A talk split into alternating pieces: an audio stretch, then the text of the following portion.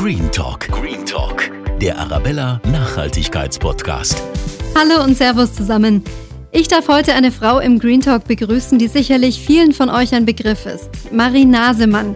Die gebürtige Gautingerin ist nicht nur Model, bekannt aus Germany's Next Top Model, sondern auch Nachhaltigkeitsaktivistin. Und zu diesem Thema hat sie neben ihrem Blog jetzt auch ein Buch rausgebracht. Was euch darin erwartet, wie Marie ihr Leben Stück für Stück nachhaltiger gestaltet hat und wie sie als junge Mama doch manchmal an ihre Grenzen kommt, hört ihr jetzt. Green Talk mit Antonia Hilbert. Hallo liebe Marie, ich freue mich ganz arg, dass ich dich heute im Green Talk begrüßen darf. Herzlich willkommen. Hi, ich freue mich auch. Vielen, vielen Dank für die Einladung. Du lebst ja inzwischen mit Partner und kleinem Sohn in Berlin, kommst aber ja ursprünglich aus Gauting. Ähm, wie geht's dir denn so da oben in Berlin? Fehlt dir Bayern manchmal ein bisschen? Ähm, ich fühle mich hier schon sehr wohl, muss ich sagen. Ich bin jetzt seit fast vier Jahren in Berlin und ja, habe hier natürlich irgendwie inzwischen auch einen schönen Freundeskreis und viele viele Menschen, die auch so freiberuflich arbeiten wie ich, was ich sehr genieße. Mhm. Ähm, ich vermisse aber tatsächlich äh, die Berge total. Das mhm. hätte ich gar nicht so gedacht, weil als ich in München gelebt habe, ähm, bin ich jetzt gar nicht so oft wandern oder Skifahren gegangen, vielleicht irgendwie so ein, zwei Mal im Jahr. Aber einfach da dieses Baden in diesen kristallklaren Bergseen mit mhm. Panoramablick, ähm, das gibt's hier natürlich nicht. Mhm. Hier oben, wo nur plattes Land ist und das vermisse ich manchmal schon. Ja, das glaube ich. Viele, so auch ich übrigens, kennen dich ja noch aus der Fernsehsendung Germany's Next Topmodel. 2009 war das ja damals, da bist du Dritte geworden. Und ähm, aber inzwischen hast du dir ja eigentlich einen richtigen Ruf als Nachhaltigkeitsaktivistin und Model auch äh, gemacht, einen Namen gemacht. War das Thema bei dir, also das Thema Nachhaltigkeit, bei dir immer schon ein Thema oder gab es dann einen Auslöser, dass du gesagt hast, ähm, das mache ich jetzt zu meiner Aufgabe und dafür setze ich mich ein? Ja, also ich habe 2010 aufgehört, Fleisch zu essen. Das war, glaube ich, so der erste ähm, Schritt in Richtung Nachhaltigkeit, wo ich irgendwie auch mich überhaupt mal mit dem Thema auseinandergesetzt habe, auch was, was für eine Rolle spielt unsere Ernährung auf ähm, ja, die Klimakrise, den Planeten. Und so richtiger ähm, extremer Wandel kam für mich dann aber 2013, als die Textilfabrik Rana Plaza in Bangladesch eingestürzt mhm. ist. Ähm, damals sind über 1000 Näher und Näherinnen ums Leben gekommen. Und das war eine Fabrik, in der Mode produziert wurde, die es eigentlich in jeder deutschen Innenstadt zu kaufen gibt. Und das war für mich so ein augenöffnender Moment, wo ich gesagt habe, ich will eigentlich diesen Konsum wahnsinnig weiter befeuern, so wie ich das irgendwie in der Vergangenheit extrem gemacht habe und will vor allem mein eigenes Konsumverhalten umstellen und eben nicht mehr irgendwie zweimal die Woche zu Mango, Zara und H&M rennen, um mhm. irgendwas zu kaufen, was ich nicht brauche. Hm. Du hast es gerade angesprochen. Ähm, das sind ja viele Modeketten auch ähm, bei uns, die da dort produzieren lassen. Jetzt arbeitest du ja einerseits als Model und bist auf der anderen Seite aber Nachhaltigkeitsaktivistin. Ähm, würdest du sagen, das widerspricht sich so ein bisschen? Also kann man sich auf der einen Seite für Mode einsetzen, sag ich mal, oder diese präsentieren und auf der anderen Seite sich für Nachhaltigkeit einsetzen? Oder ja, wie, wie ähm, gehst du damit um mit dieser ja, Zwiespältigkeit, sage ich mal? Ja, ja, so als klassisches Model arbeite ich eigentlich gar nicht mehr, ähm, dass ich jetzt irgendwelche Katalog-Shootings mache oder irgendwie ins Ausland reise, um dafür irgendwelche Modemarken schauen zu laufen, sondern ähm, ich arbeite hier eigentlich ähm, selbstbestimmter, sage ich mal, dass mhm. ich mir zum Glück inzwischen die Freiheit habe und die Jobs aussuchen kann. Also ich kann eben inzwischen ähm, ja einfach sagen, ich möchte nur mit Marken zusammenarbeiten, hinter denen ich voll und ganz stehen kann, mhm. für die ich natürlich auch mal Shootings mache, aber vor allem auch sehr viel Content selber produziere, eben für meinen eigenen Instagram-Account. Ähm, ich arbeite ja auch als Schauspielerin, habe da also eben auch noch Drehs. Das heißt, ich bin jetzt auch nicht nur ähm, von diesen ähm, Modeshootings sozusagen angewiesen, mhm. sondern ähm, das ist inzwischen einfach ziemlich breit gefächert, was mir einfach auch eine Freiheit gibt. Aber natürlich, ich habe auch einen Blog über faire und nachhaltige Mode und da kommen natürlich öfter mal äh, kritische Rückfragen. Wie kann das sein, dass man einerseits sozusagen durch einen Blog und irgendwie schöne Fotos äh, neue Trends aufzeigt und neue Marken präsentiert und auf der anderen Seite sagt, kauft alle weniger. Ähm, mhm. Ich glaube, es schließt sich nicht aus, weil wir werden immer alle Mode kaufen. Wir wollen irgendwas Schönes anziehen. Wir wollen unsere Persönlichkeit ausdrücken durch Mode, eine Message sozusagen rausgeben durch das, was wir tragen. Und ich möchte einfach nur dafür sorgen, dass eben die richtigen Produkte gekauft werden und dass man eben sich dreimal überlegt, ähm, was man jetzt kauft und wenn man etwas kauft, dass man dann vielleicht auch mal ein bisschen mehr Geld in die Hand nimmt und sagt, okay, jetzt kaufe ich etwas, ähm, wovon ich wirklich langfristig was habe, was nicht als Schrankgleiche ähm, bei mir im Schrank endet. Mhm. Insofern glaube ich nicht, dass es sich ausschließt, ähm, zu werben und gleichzeitig äh, zu weniger Konsum aufzurufen, sondern ich rufe sozusagen zu bewussterem Konsum auf. Mhm, okay. Wie darf man sich denn deinen Kleiderschrank vorstellen? Hast du viele Klamotten im Schrank ähm, und wo kaufst du ein? Ja, ich habe natürlich schon relativ viel Mode im Schrank, weil ich mich natürlich auch ständig irgendwie öffentlich präsentieren muss. Ähm, es ist aber viel weniger geworden. Also noch vor 2013 hatte ich fünf wirklich prall gefüllte, gefüllte Packs Ikea-Kleiderschränke voll Mode, die wirklich richtig vollgestopft waren, so dass ich teilweise gar nicht mehr gesehen habe, was habe ich da überhaupt im Schrank. Mhm. Jetzt sind es im Prinzip zwei Schränke, auf die ich im täglichen zugreife, ähm, die eben viel besser sortiert sind, in denen eigentlich nur Sachen hängen, die ich wirklich mag, die mir wirklich passen, die wirklich meinem Stil entsprechen, die ich auch viel besser miteinander kombinieren kann. Und natürlich ist da teilweise auch noch Fast Fashion drin, weil es wäre natürlich auch nicht nachhaltig zu sagen, jetzt äh, schmeiße ich alles weg und kaufe alles in Fair Fashion neu, mhm, sondern da sind Teile drin, die habe ich seit zehn, teilweise zwölf Jahren. Und ähm, die werde ich auch noch so lange tragen, bis sie auseinanderfallen. Ähm, natürlich sind da aber auch neuere Sachen dabei, was dann eben eigentlich nur Fair Fashion ist oder eben auch, ähm, was ich auch viel habe, ist Secondhand und Vintage Mode, weil ich eben auch ein sehr großer Fan davon bin, Sachen Secondhand zu kaufen und die sozusagen im Kreislauf zu behalten, weil wir müssen nicht immer alles neu kaufen. Es gibt eigentlich schon genug Kleidung auf der Welt und auch so viel Kleidung, dass wir im Prinzip jede Woche was anderes anziehen könnten. Wir müssten eben nur gucken, dass wir es mehr im Kreislauf sozusagen mhm. behalten, die Mode. Da kann ich mir vorstellen, gibt es in Berlin bestimmt auch ganz schöne Schätze, die man in so Secondhand-Läden findet. Ja, es macht einfach total Spaß. Also ich habe mich auch in der Vergangenheit viel so mit äh, den unterschiedlichen Epochen der Mode beschäftigt und Bücher gelesen zu den 70ern und zu den 80ern. Und mhm. mir macht es richtig Spaß, nach solchen Schätzen zu suchen. Und ähm, wenn ich dann irgendwie einen Teil gefunden habe, was so, wo ich schon richtig merke, da ist so eine ganze Geschichte dahinter, dann sind es in der Regel auch Teile, die mir dann auch noch in zehn Jahren gut gefallen, mhm. weil die eben nicht ähm, so jetzt an irgendeinen schnelllebigen Trend äh, gekoppelt sind, sondern einfach unabhängig von Zeit sozusagen funktionieren. Mhm. Du hast ihn schon angesprochen. Ähm, du betreibst ja einen Nachhaltigkeitsblog Verknallt heißt der, also fair mhm. wie fair. Ähm, da schreibst du ja zu unterschiedlichen Themen, nachhaltige Mode, Naturkosmetik, auch ganz allgemein zu einem umweltbewussteren Lebensstil oder wie du auch selber lebst und versuchst, dein Leben so ein bisschen umzukrempeln. Jetzt hast du auch ein Buch geschrieben, zu dem komme ich gleich noch. Ähm, inwiefern hat sich denn dein Leben in den letzten Jahren, also seitdem du eben verstärkt auf diesen nachhaltigen Lebensstil achtest, verändert?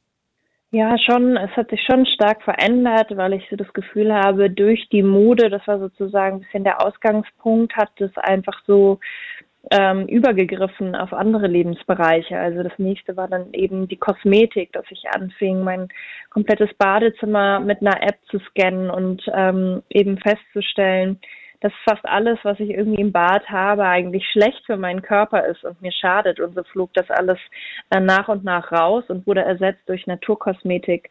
Ähm, dann ging es noch weiter im Thema Ernährung, dass ich mal eben probiert habe, vegan zu leben. Da bin ich nach sechs Wochen, habe ich wieder aufgegeben, aber ich habe eben einige Sachen für mein Leben mitgenommen, wo ich sage, die, die sind, fühlen sich für mich nicht als Einschränkung an. Ich kann sehr gut meinen Kaffee mit Hafermilch oder Mandelmilch trinken und brauche nicht mehr diese Kuhmilch.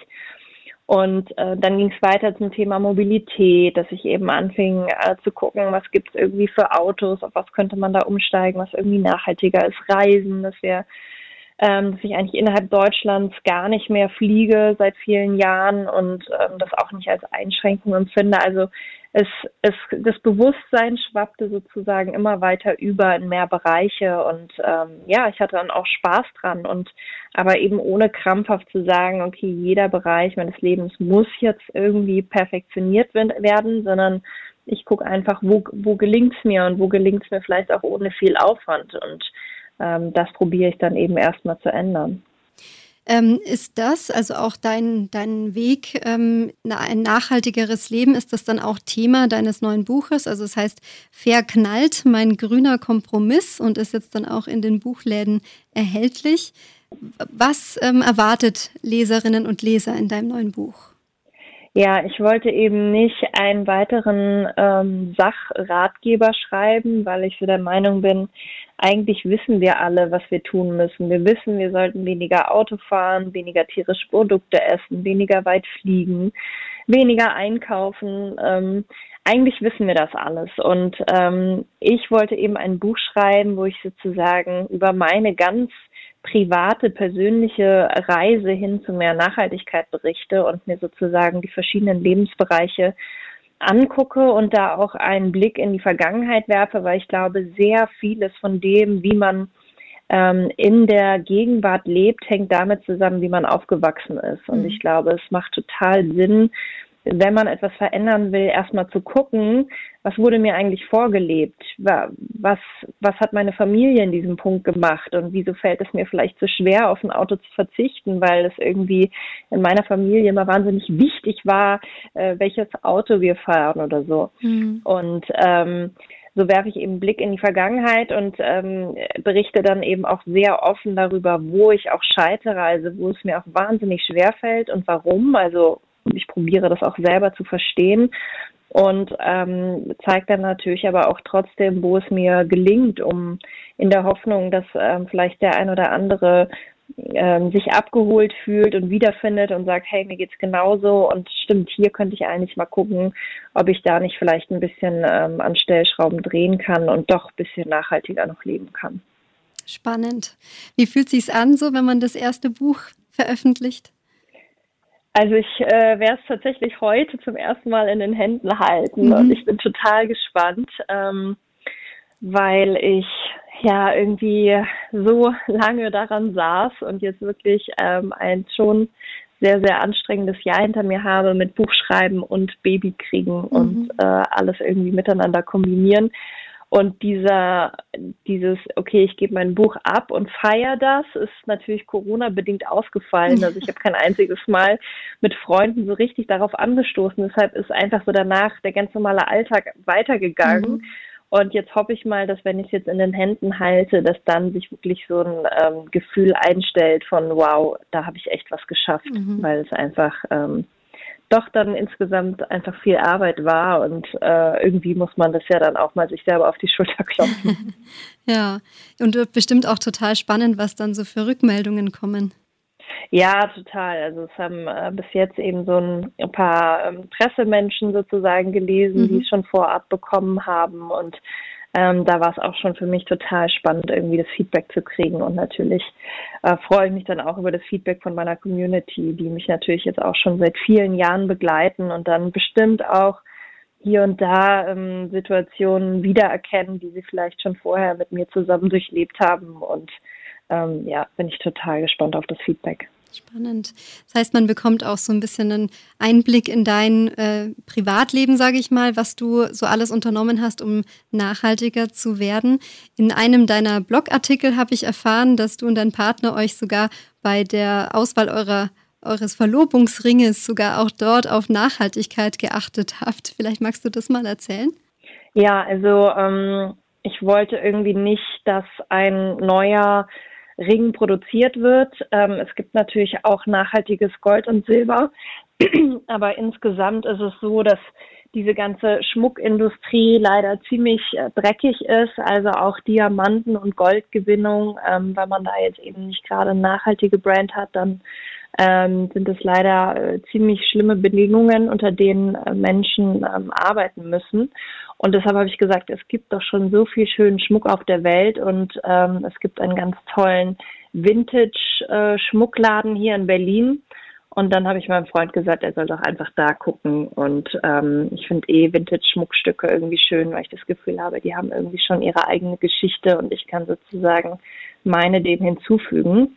Und ähm, jetzt kriegen wir tatsächlich auch Eheringe von ähm, Sebastians Großeltern, die irgendwie noch übrig waren und ähm, meine Schwiegereltern haben uns eben neulich geschrieben, hier gäbe es übrigens noch Ringe, wenn ihr die haben wollt. Und die sind wirklich wunderschöne, filigrane, schlichte Goldringe. Und dann haben wir gesagt, ja, das ist doch richtig cool. Da ist sogar noch eine Widmung drin von den Großeltern und die haben eine richtig lange, glückliche Ehe geführt ähm, bis zum Tod. Und ähm, das finde ich irgendwie eine ganz schöne Story und die ja. können wir vielleicht weiterführen. Schön.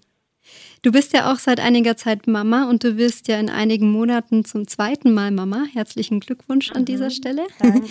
Hat, äh, hat auch das, dadurch, dass du eben Mama geworden bist, dass dein Bewusstsein auf unsere Welt und auf ähm, ja auch die, ich sage jetzt mal, Vergänglichkeit oder Verletzlichkeit unserer Welt nochmal verändert?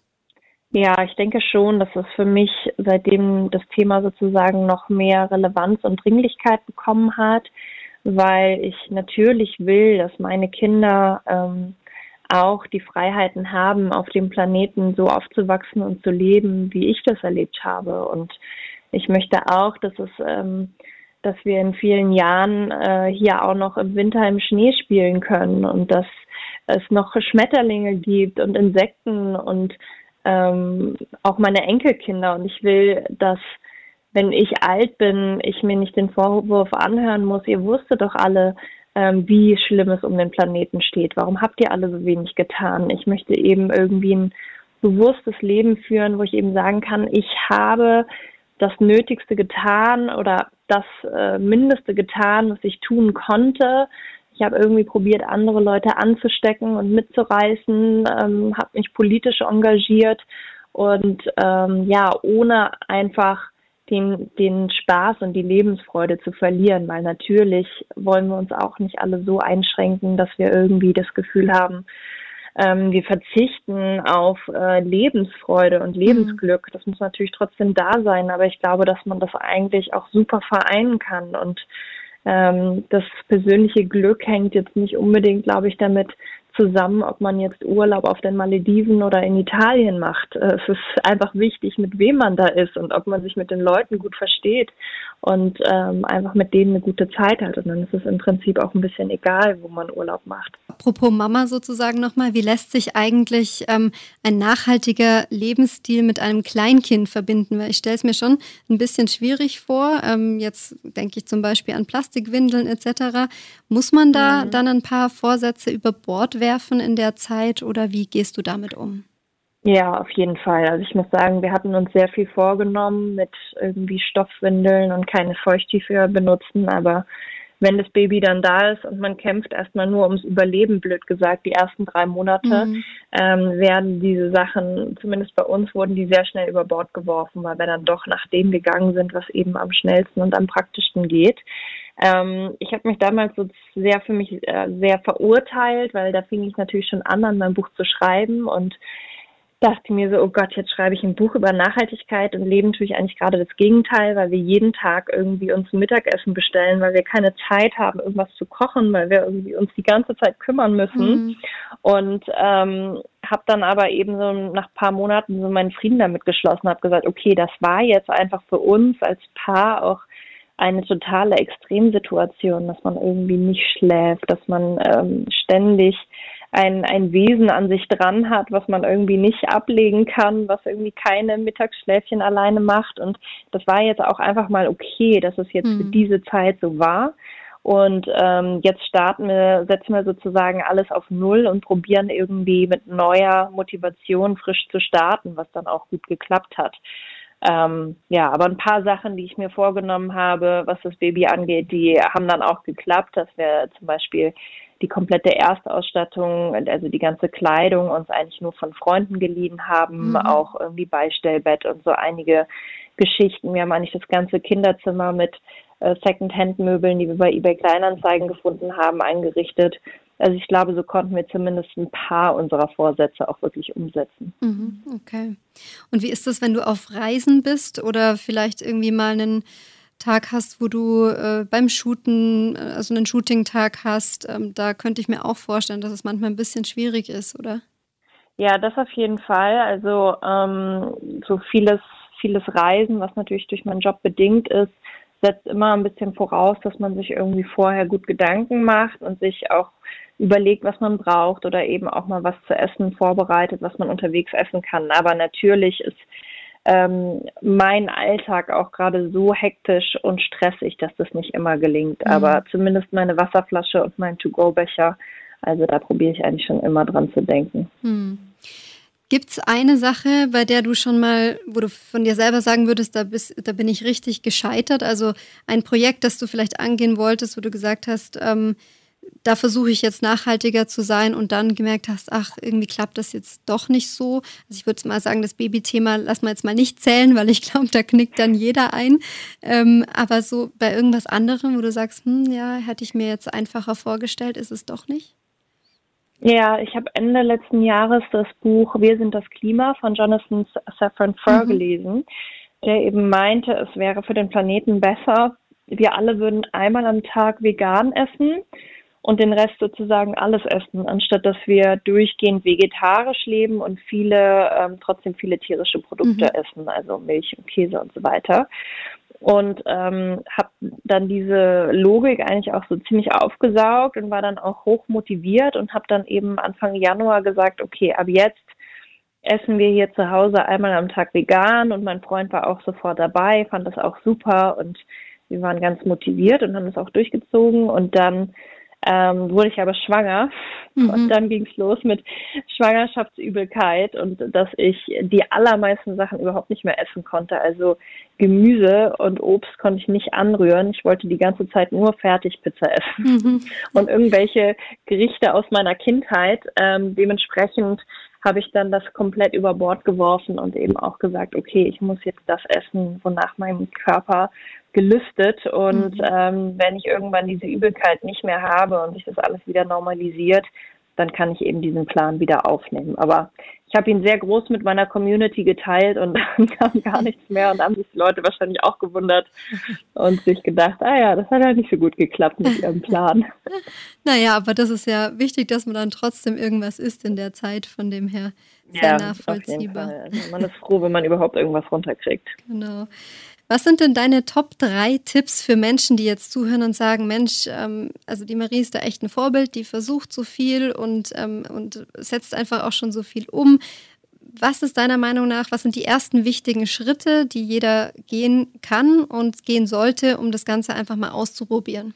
Ja, ähm, also ich denke, die Ernährung ist wirklich eigentlich ein Punkt, wo es relativ easy schon ist, ähm, eben mal ein paar Sachen wegzulassen. Also wenn es nur ist, dass man sagt, okay, ähm, ein, eine Mahlzeit am Tag probiere ich irgendwie fleischfrei zu mhm. gestalten. Also ich meine, es gibt ja Leute, die essen dreimal am Tag Fleisch und das ist auch einfach nicht gut für unsere Gesundheit und ähm, zumindest das kann man, denke ich mal, schon gut äh, probieren, ohne dass man sich eigentlich irgendwie eingeschränkt fühlen muss. Ähm, ja, dann, also ich glaube, es ist gut, wenn man sich einfach anguckt, welchen, welchen Bereich in meinem Leben, wo könnte es mir denn eigentlich leicht fallen? Also wo ist sozusagen nicht, wenn ich jetzt die total große Leidenschaft ähm, für Autos habe und da ähm, irgendwie gerne dran rumschraube und so, dann sollte man sich jetzt auch nicht von diesem Hobby so verabschieden von einem mhm. Tag auf den anderen. Aber es gibt ja eben sehr viele unterschiedliche Bereiche.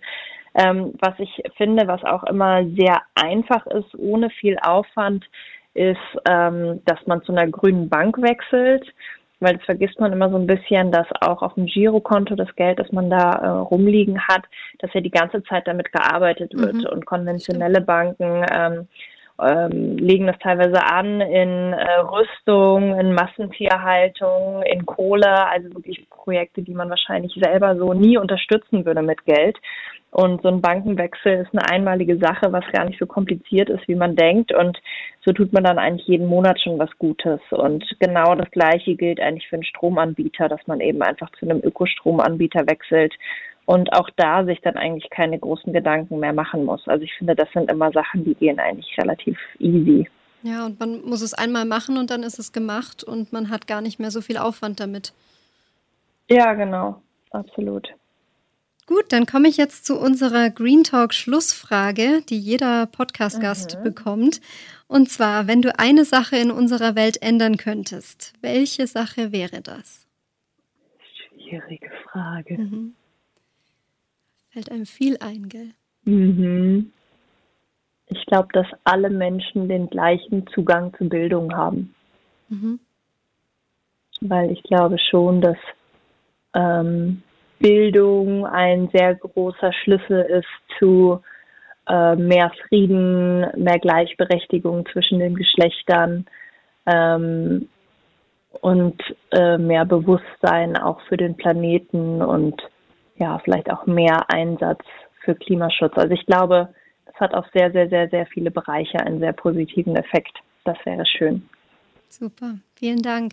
Liebe Marie, ich danke dir für das angenehme Gespräch. Sehr sympathisch, hat total ja, viel Spaß gerne. gemacht. Und ähm, was ich auch ganz toll finde, dass du eben auch so ehrlich bist und auch sagst, wenn mal was nicht funktioniert. Und ich glaube, das ist eine ganz große Inspiration für viele, weil es klappt bei niemandem alles.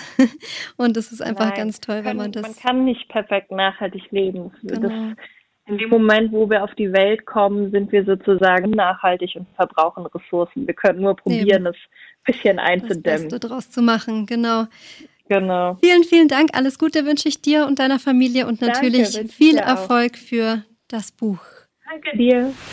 Green Talk irgendwie kennen wir das ja alle, oder? Dass wir uns vornehmen, nachhaltiger zu leben und dann klappt es doch nicht immer. Aber ihr habt gehört, das geht den Besten so, also nicht entmutigen lassen. Ich freue mich, wenn ihr bei der nächsten Folge wieder dabei seid. Macht's gut.